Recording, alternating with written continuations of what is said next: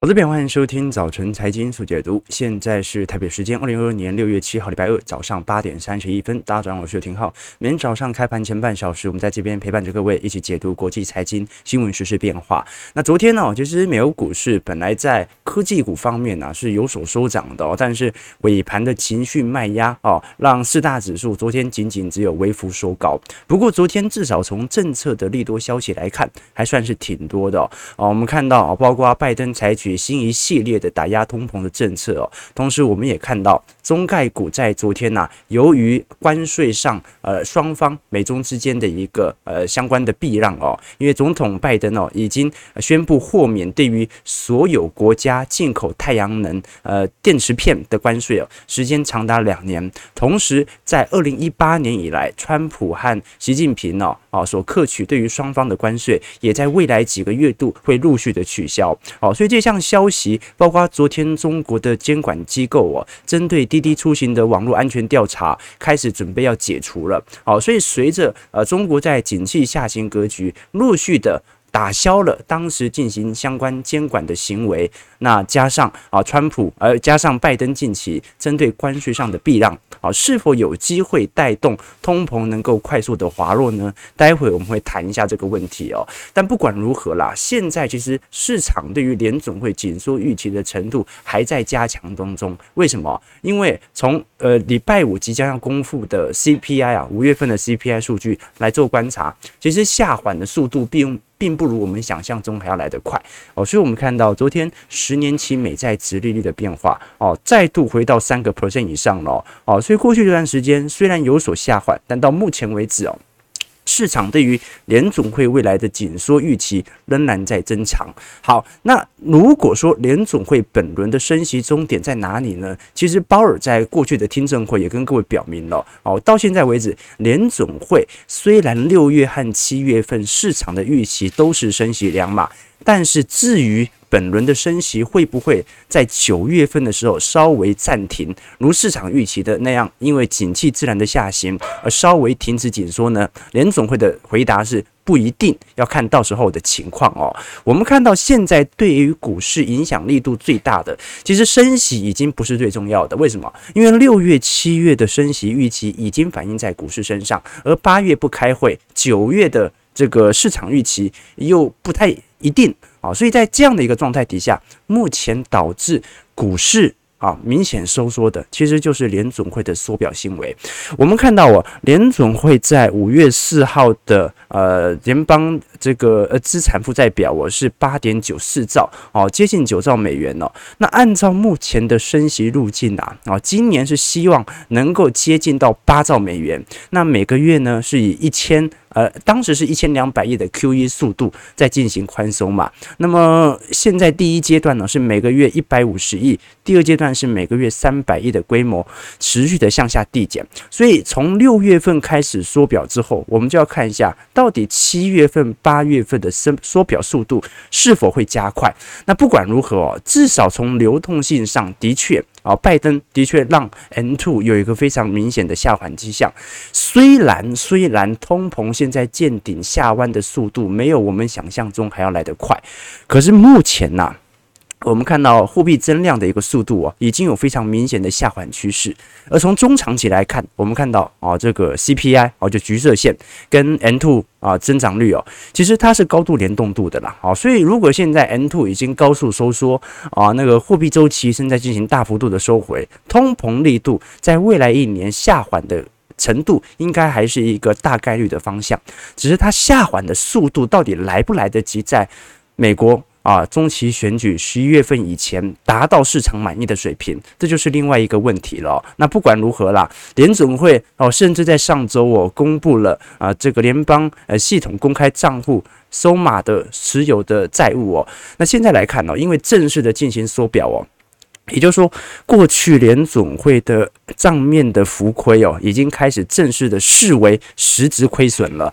那我们都很清楚了，好，联总会的资产就是我们的负债啊。联总会他买了很多的国债啊，放在联邦储备系统。那国债谁要还呢、那当然是美国人民要还嘛。那美国人民通常也不会自己还啊，他会用呃美元系统来课征铸币税，让全球一起还。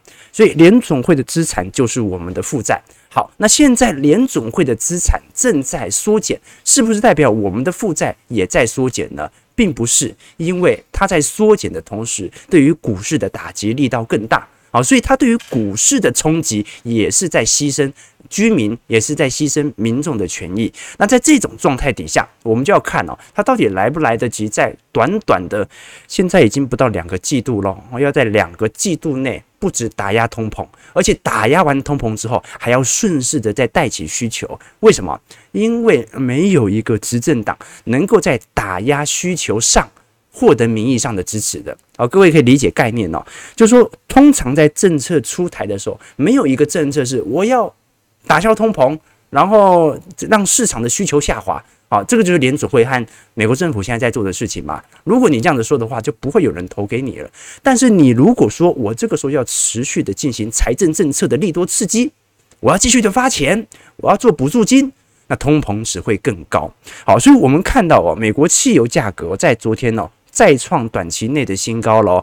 那现在哦，由于能源价格的高速走高，拜登的支持率我们也看到了，正在快速的滑落哦。最近呢，美国 AAA 啊，就美国汽车协会哦所公布的平均汽油价格，已经来到平均的四点七六美元每加仑哦。这个价格哦，相对于乌俄冲突爆发的前一天，还上涨了三十二 percent 哦。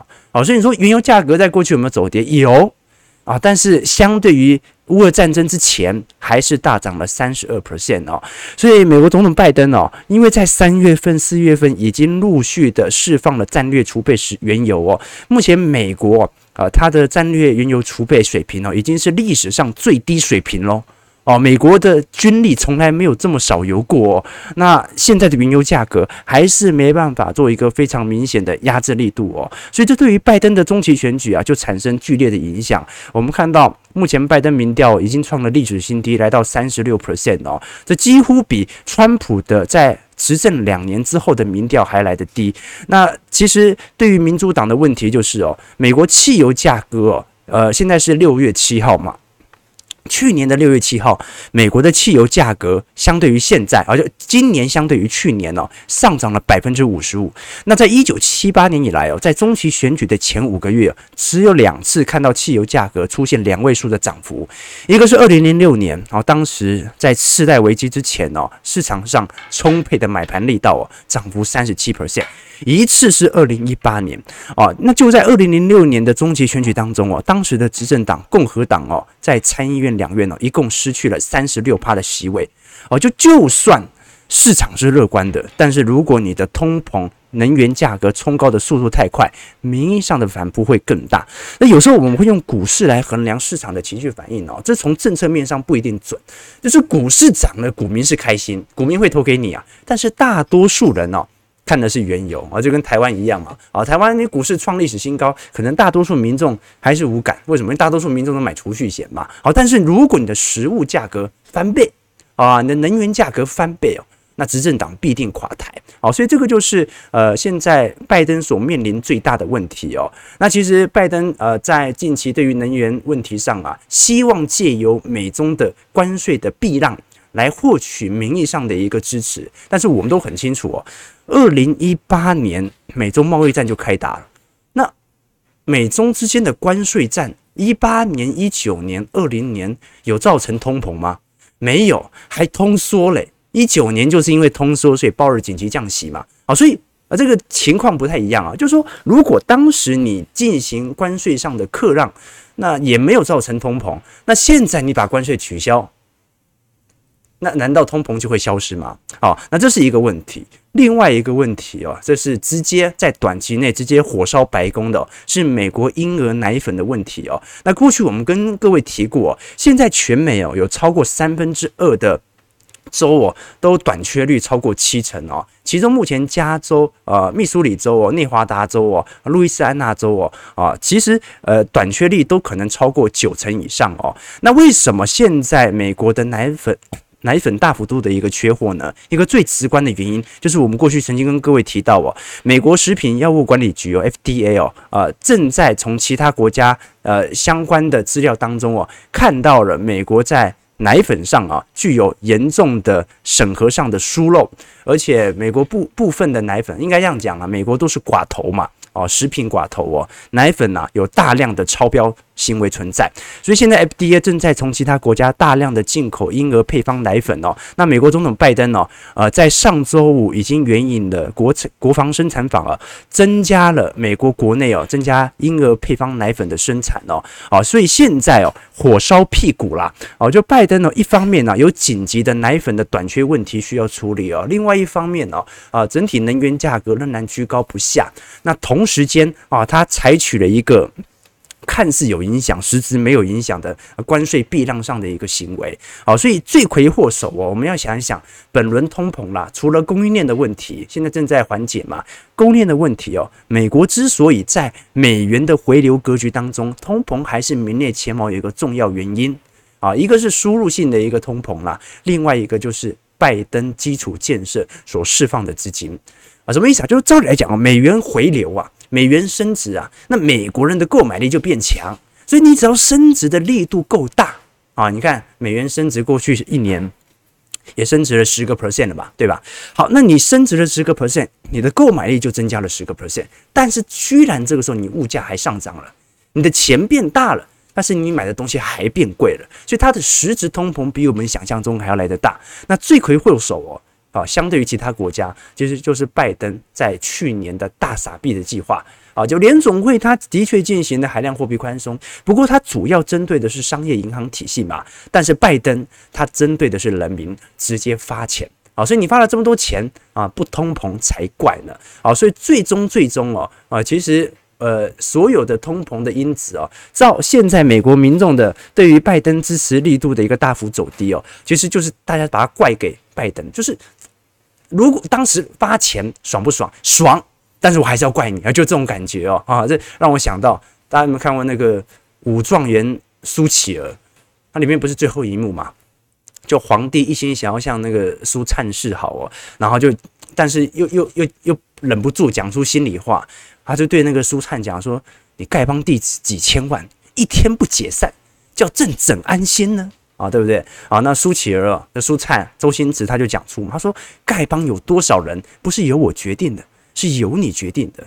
他的皇帝说啊，我，啊，苏乞儿就说，如果你真的英明神武，国泰民安，鬼才愿意当乞丐呢，对不对？啊，所以哦，啊，如果拜登当时没有进行这种财政政策大幅度的货币宽松来控制。”啊，当时的这个物价水平的话，那其实目前的通膨程度啊，不太可能这么高，因为美元正在高幅度的升值当中啊。大家的钱，全球的货币都在往美元来进行输送，好，所以这个就是我们现在所看到的一个景象在了。那不管如何，至少从机构投资人的角度来看哦，目前都是以抗通膨作为主要药物哦。我们看到，在过去十二个月跟未来十二个月哦，富兰克林针对全球的基金经理人呐，针对资产上愿意投入的相关类别啊，现在。主要集中大幅度上升的是基础建设概念股、私募债和房地产。也就是说，你说，因为机构经理人呢，他毕竟是大的持仓，不太可能把所有钱全部都去做多大宗资产期权。那你更不可能去买大宗资产的实物嘛？啊，你不可能真的 囤几吨的咖啡放在家里哦。所以你一定是投资相关的股票，有联动度的哦。那反而上市股票啊，通膨的连续债。小型股、商品哦，它是不推荐的，所以提供给投资朋友参考一下。就是因为拜登的基础建设计划，加上目前通膨的持续反应哦，房地产和基础建设基本上是美国的基金经理人呐，尤其是私募基金经理人未来持续留意的方向哦。好了，那其实我们讲了美国很多呃关于通膨的数据啊，但是至少美国通膨是见顶，正在下弯。那还在见顶的有谁呢？啊，是欧元区。欧元区的通膨力度哦持续在加大，那么这一次在礼拜四所召开的 ECB 会议哦，预估啦在七月份和九月份哦也会再升息两码，也就是说欧元区要正式的结束了本轮的长期的低利率时代。好，所以我们看到今年九月份呢，啊，欧洲央行哦就会正式的来到正利率哦，啊，这个是从二零一二零一一年欧债危机以来。首次我们看到欧元欧洲央行啊采取正利率的一个措施哦。但是在整个欧元区持续在影响的同时哦，我们看到这次乌俄冲突因为持续在发展哦，首当其冲的还是贸易啦。啊，尤其这一次制裁和反制裁哦，对于欧元区的拖累程度更为显著哦。俄罗斯现在哦，因为针对欧元区已经采取百分之四十的农产品的禁运呐，啊，所以导致目前欧洲内部哦更为严重的是粮食问题、能源问题哦。虽然也很严重，但是到目前为止，这个欧洲跟美国不一样嘛，美国已经停止俄罗斯的原油进口到美国内部，那欧元区还在进口。哦，所以对于能源价格还算是有一定的稳定度，但是由于现在欧元区有仰赖乌俄超过百分之三十的谷物的进口和百分之二十六的俄罗斯的化肥进口，所以造成啊欧元区开始产出在下半年新一轮的粮食荒啊，所以在这种情况底下，值得大家来持续留意哦，就是说今年通膨照理来讲应该是持续往下走了，那最大最大的变数。就是粮食的问题哦。好，我们先看一下美国股市昨天的反弹情形啊。呃，道琼工业指数上涨十六点。零点零五 percent，收在三万两千九百一十五点。标普上涨十二点，零点三一 percent，收在四千一百二十一点。纳指上涨四十八点，零点四 percent，收在一万两千零六十一点哦。其实四大指数差不多哦。费半昨天几乎没涨哦，啊，这个上涨不到一点哦，收在三千零六十二点的。四大指数基本上都在季线左右做徘徊，但是大部分都站不太上去哦。你看到标普和道琼哦，离季线仍然有一段的距离，而费半呢，虽然一度站上季线，但是到目目前为止哦，哦，仍然有点站不上的感觉啦，哈，就上方的卖压力道仍然十分的雄厚哦，所以打底的过程仍然在持续当中哦。其实昨天最受到市场上资金吹捧的是中概股哦。我们昨天，我们刚才跟各位提到说，呃，这个中国监管机构在昨天已经正式宣布哦，即将要陆续的取消针对过去一轮啊，不管是。这个科技创新股、房地产类股哦，陆续开始进行解封，也就是监管政策在本轮的循环可能已经来到尾声了。那昨天中国的电动汽车哦，魏小李啊是全面攀升啊，蔚来汽车大涨六个 percent，小鹏大涨五个 percent，理想汽车大涨十个 percent 呢。那随着中国开始解封了，好，肯定在六月份、七月份哦，会于对于电动汽车有非常强劲的需求哦。那另外一个就是中国监管机构哦啊，昨天。正式的取消对于滴滴出行和另外两家中企的禁令哦，滴滴在昨天飙涨了二十四个 percent 哦，啊，那其他像是阿里巴巴、百度涨幅都有五个 percent 左右啊，京东也大涨了六点五三 percent 哦。那其实近期美国股市在反弹的过程当中哦，创新科技的动能股啊是比较明显在进行反应的，所以会导致指数涨不动啊，但是其实。股市面还算是蛮热情的，也有大量的散户正在抄底哦。其中我们以 ARKK 来看哦，如果是从五月份的总涨幅来做观察，呃，五月十一月五月十一日啊是本轮的呃这个标普五百指数的见底时间点啦。到目前为止，ARKK 大概大涨了十七个 percent 左右。好，那相对标普五百指数哦，涨幅还不到五个 percent 哦。好，所以短期内我们看到哦，由于资金买盘的回归哦，大量的资金回归到这些创新科技的动能股哦。那其中特斯拉啊，的确受到国际资金的吹捧，不过近期也受到一定程度的压力哦。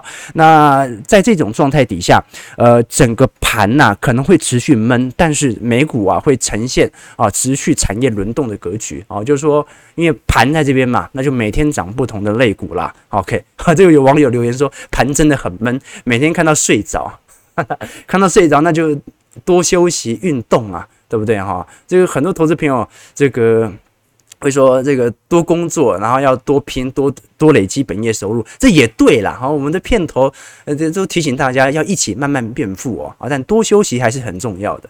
我刚才还在跟小编聊，我在我们最近不是看到那个那个微微微微博上不是刘畊宏吗？就吴刘畊宏，我发现他已经五十岁了，然后还在那边跳毽子舞。然后他小小编就说：“难道运动真的能够让一个人看起来这么不老吗？”这刘畊宏看起来完全就不像是五十岁啊，他看起来像是三十岁的样子，对不对？后来我跟他讲说：“你可以去工地看看，你去田里看看啊，这个劳动跟运动哦，一个字之差，效果就很相反哦。你就是你，你去看这个。”这个刘畊宏跟这个在工地里面的工人哦，大家的运动量都差不多啦，肌肉量甚至也差不多啦。好，但是为什么人家刘畊宏可以这么年轻呢？啊，因为他跳完了可以营养，然后补充营养，然后休息啊，然后呢有一个愉悦的规划啊。那你工作完了，工作完了就对不对？不一样的一个情况啊，所以哦，我还是建议大家哦，谈很闷。那就多运动，好不好？多运动，好，没事没事，讲讲太多废话了。八点五十分了，我们马上拉回来聊一下台北股市的表现。投资者，我们看到哦，这个大盘哦，在五月中旬以来大涨了近千点，可是本轮碰到季线。稍微碰到之后，我就再也没有回去了。所以现在昨天虽然、呃、一度大涨哦，但是最终收涨仅仅只有五十三点，收在一六六零五，五日线收而复得。但是昨天土洋是呈现明显的对坐情形哦。那由于目前的解封对于台北股市哦，它有直接的利多。呃，程度啊，因为目前许多的台厂在六月份的营收啊，预估产能利用率是直接来到百分之百了。那现在整个中国大陆的政策，随着昨天的监管政策正式来到尾声了，有没有可能？有没有可能呢？在本轮啊，尤其第二季啊，就是中国经济在本轮景气下行的低点。啊，至少昨天从呃摩根士丹利的预估来看的话，很有可能在本年第二季啊，就是中国景气循环的低点。那我们都很清楚啊，中国景气在全球的景气格局当中啊，它是做领先效果的，就它通常是领先创高，领先见底。那在这种情况底下，由于第二季的风控措施哦，肯定它的伤害性是来得最大的，所以我们看到从二零二一年呐，哦，中国受到政策式的效果啊，啊，一开始是针对科技网络巨头进行监管啊，针对补教业进行增监管，然后针对房地产业进行监管，然后针对能耗双控采取减碳策略哦，一直到今年再度的封城。那现在来看，至少啊，全美最看空的投行摩根士坦利。居然开始看多中国在未来几个季度的经济成长的一个变化了，好，所以值得大家来多做一些留意哦。因为我们会这么说的原因哦，是因为呃，其实台湾的 GDP，各位可能各位会有感觉到哦，台湾 GDP 是在二一年的时候啊，开始大幅度的激增。我们看到在过去几年哦，这个一九九二年的时候啊，每人平均 GDP 是一万七百六十八块啊，然后一直从一五年到二零。二零一九年哦，大概就是两万到两万五。可是二零二零年到二零二一年之后，突然是以三千到两千的等级快速的向上跳哦哦，所以本波我们看到台北股市啊，之所以有大幅度的拉抬情形，是取决于在疫情时代对于半导体、对于电子产品的大幅需求。所以我们看到这一次大摩看多中国，是因为中国股市太惨了，怎么可能未来？还会像上海这样的封城，他的看法啦，普遍的悲观，呃，普遍的这个乐观想法是这样，未来会不会封城不一定。但是如果啊，你说中国股市要最惨，那很有可能就是今年第二季。而台北股市呢，台北股市受惠了过去两年来对于电子产品的一个需求，所以看到平均每人 GDP 大幅的翻倍。那现在来看，需求还这么强烈吗？全球都在去库存啊，所以哦哦，现在这个大摩对于台北股市相对比较保守的原因，各位就可以稍微理解了啊，就说呃，台股的电子厂厉不厉害啊？厉害啊！这个制造能力强不强？强，但是但是，你过去的涨幅是取决于疫情的红利。那现在疫情的红利还在吗？好，这个是大摩提出的看法哦。那我们持续来看一下台币的走势走势哦。台币其实在过去几天哦，持续的走贬哦，已经连三天走贬了。呃，中场是收在二十九点四块，也是一周以来的新低哦。那昨天外资哦，其实是持续卖超二十二亿哦，连续三天做卖超喽。投信则是继续在买。哦，所以内资持续接盘，外资持续采取卖压措施哦。那昨天台积电在多空交战底下，中场是收平盘五百四十块，市值守在十四兆哦。但是如果我们从呃德州仪器啊某些晶片价格在三月份的角度来做观察，到目前为止哦。德仪有某些啊非必要晶片哦，啊，就是说客制化的晶片哦，本来在三月份是一百块哦，在五月份已经来到二十块了哦，所以这个跌幅曾经高达八成哦。也就是说，如果现在不是那种具有大客户的晶片的供应商的话，那么有很多晶片的报价已经开始下跌了。德仪其实本来有呃预计在美国投入三百亿哦，建造四座工厂哦，但现在来看哦，其中一座在二二年下半年投产，但未来二三年和二四年有可能投入的步调会暂缓哦。我们看到其实本波晶片股的跌幅相对来看似乎有一点轻哦。你看联电、世界先进，然后立积电哦。跌幅来看都是很大，但是台积电到目前为止哦，只跌了十一个 percent，联电今年跌了两成啊，进入熊市哦。呃，世界先进跌了三成四，力积电也跌了一成九哦。所以好像除了先进制程的台积电，其他的成熟制程已经有一点。突然暴跌的景象在了，可是我们也看得很清楚哦。到目前为止，呃，高盛针对全球供应链的涌塞情形哦，其实是持续的下调的。所以供应链如果早就已经没有问题的话，那为什么现在还没有出现全球报价性的松动呢？一个最直观的原因就是因为哦，基本上花旗在昨天出炉了一份新的报告哦，针对目前整个。通膨由供应链所造成的通膨危机啊，在晶片方面呢、由于各国内部采取建立供应链的方式啊，所以造成全球仍然针对晶片有囤货行为存在。什么意思呢？就是各国都要建造自己的晶片供应链，但是在一年两年内肯定没办法做大批生产。但是晶片是一个重要的战略物资，所以全球各自国家都开始提前囤晶片。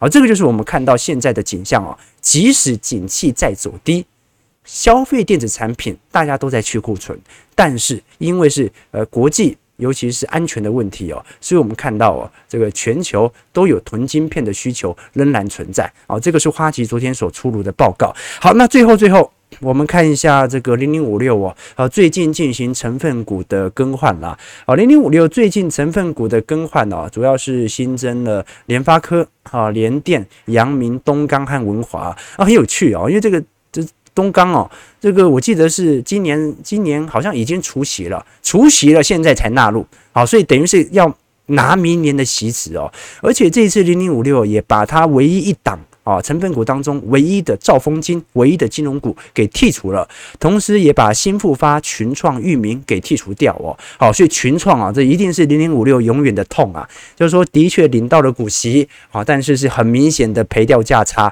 也让零零五六啊，在二零二一年的这个其中一波高点啊，就是群创和友达啊，股价大涨所带起的，但最终被套啊。所以零零五六本次的换股有两大亮点啦，第一个就是我们看到平。均它所纳入的这些阳明啊、东钢啊、联发科、文华联电哦，平均股息殖利率是九点三三 percent 啊。当然，这个是用今年的角度来看的，很有可能它要领的息是领明年的息值哦。那另外一个是零零八七八八七八，我们呃这个上礼拜跟各位谈过了，这一次所纳入的成分股有大连大、可成、上海商银、华兴和元泰哦，平均殖利率是零零五六，接近只有一半而已哦，四点一 percent。所以这个就就值得观察了，因为八七八它的筛选逻辑是针对过去呃三十档股票它的股利配发的表现，加上 ESG 永续发展的可行性。零零五六是不管那么多，它就是赌明年的股息会配很多。那明年股息配很多，通常它预测的很准，但通常零零五六预估不准股价嘛，对不对？你的股息多。那很有可能股价会跌，然后股息更高，你就被迫留在零零五六当中。但是零零五六本身在购买这些成分股的股价就会呃相对来的高啊，成本价就比较高哦。所以在这种情况，我们看到哦，其实。